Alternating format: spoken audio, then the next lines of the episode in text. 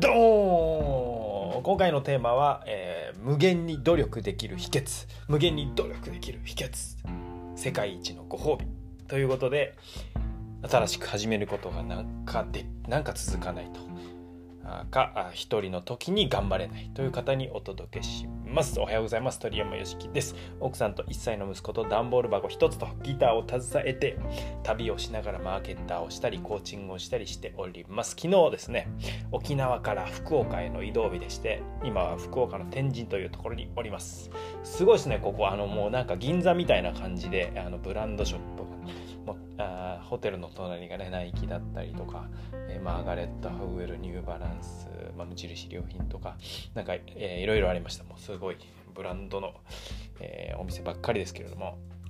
でちょっとねあの、まあ、次の長期長期っても2ヶ月ぐらいの滞在地までの、えー立ち寄りポイントなのでホテルでございます。でちなみに3泊4日なんですけどいくらだと思いますか？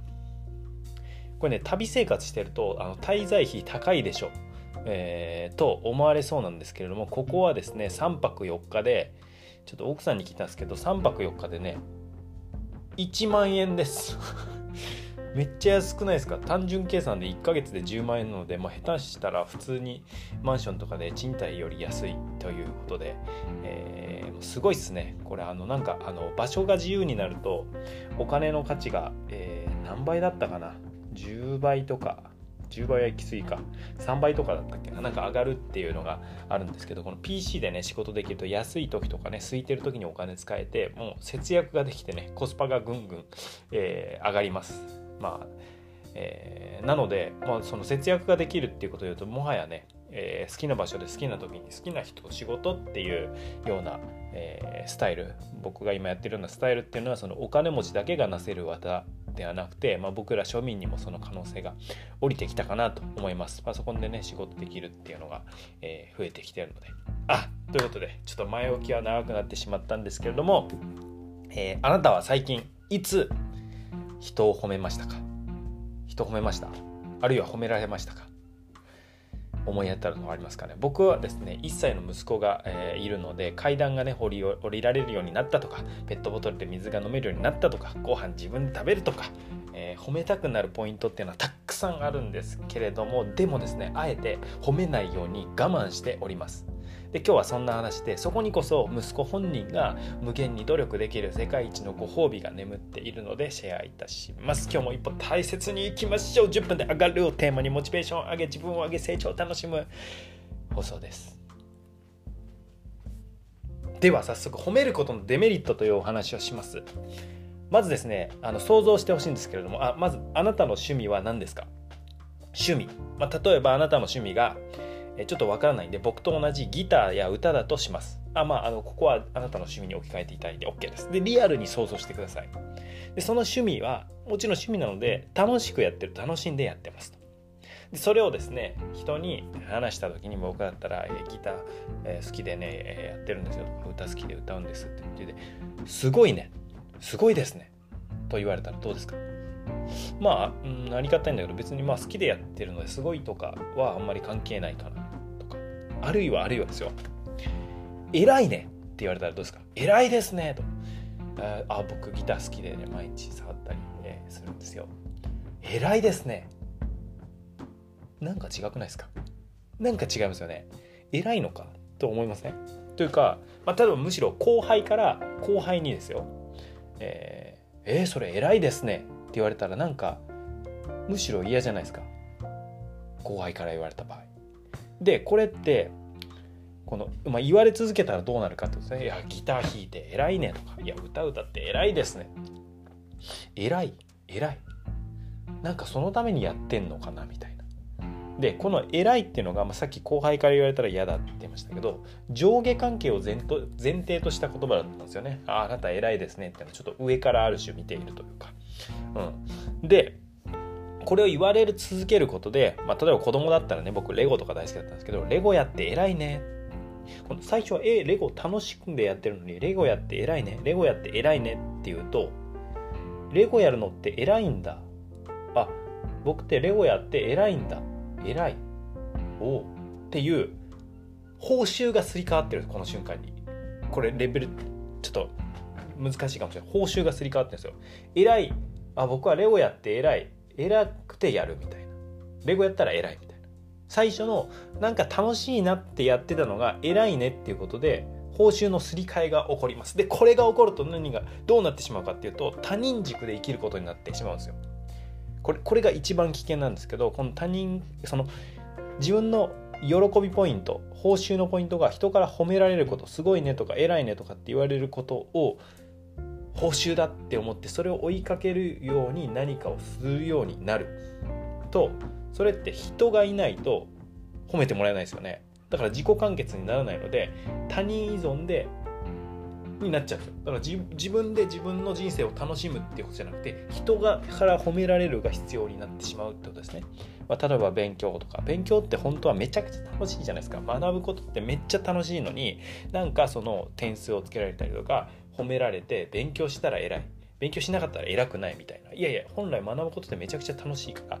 楽しさをさえ伝えてってあげれば別に自分で永遠に勉強するんですよ。僕ももう勉強楽しいから、まあ、奥さんに怒られるぐらいマーケティングの勉強とかずっとやってるわけですよ。でスポーツも楽しいからずっとやるわけじゃないですか。でこれが人の褒められるでその練習をするとかってなるとですね他人依存になって自分で楽しめなくなる。その結果どうなるかっていうとついにはやらなくなるんですよ。やらなくなる。わかりますか？どうしてやらなくなるかっていうと人が見てなかったら褒められないですよね。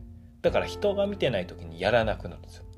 でそうするとねあのまあもちろんですよ、えー、努力した先で褒められるのは励みに頑張るっていう人もいるでしょその褒められるがあるためにでも人間っていうのは、まあ、得てして早く結果得たいじゃないですか短期的報酬求めますよねだからその褒められるためにやるっていうようになるとスポーツでも勉強でもあ見てないからやらなくていいやと。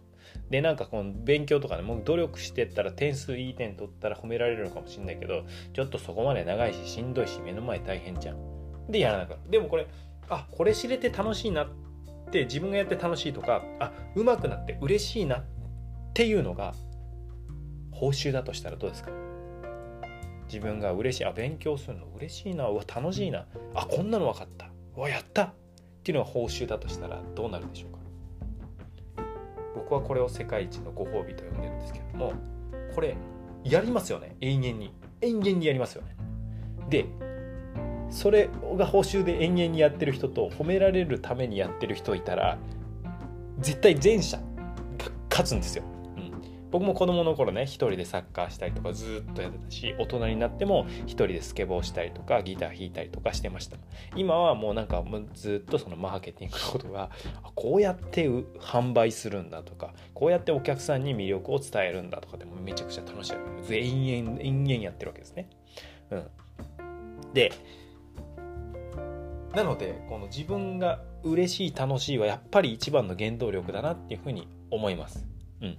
それを僕成長を楽しむっていうのを掲げてますけど、えー、コンセプトに、えー、それがすごく大切だなと。まあ僕自身もねまだまだ人に褒められるっていうこともちょっと求めてしまうこともありますしあるいは褒めるっていうこともしてしまいはするんですけれどもまあその伝え方とかね言葉遣いとかその、まあ、偉いねなんて絶対に言わないですし、えーなんか、まあ、一緒に喜ぶ。何か息子とかね、何かできるようになったら、あ、嬉しいね、やったね、え、これできるって嬉しいよね、自分でできるようになったら。みたいな感じで、あの、寄り添うっていうような感覚、上下関係にならないように対等に、僕も頑張ってるし、息子も成長してて、一緒になんか学び合って成長していく、みたいな感じでイメージしております。なので、あなたも褒める褒められるというご褒美から、自分が嬉しいとか自分が楽しいっていう世界一のご褒美を大切にして、無限の努力をしてみてください。でこれ今努力って呼んでるんですけども最後に僕から、えー、高校生の僕が高校生の頃に響いた言葉でですね「ですね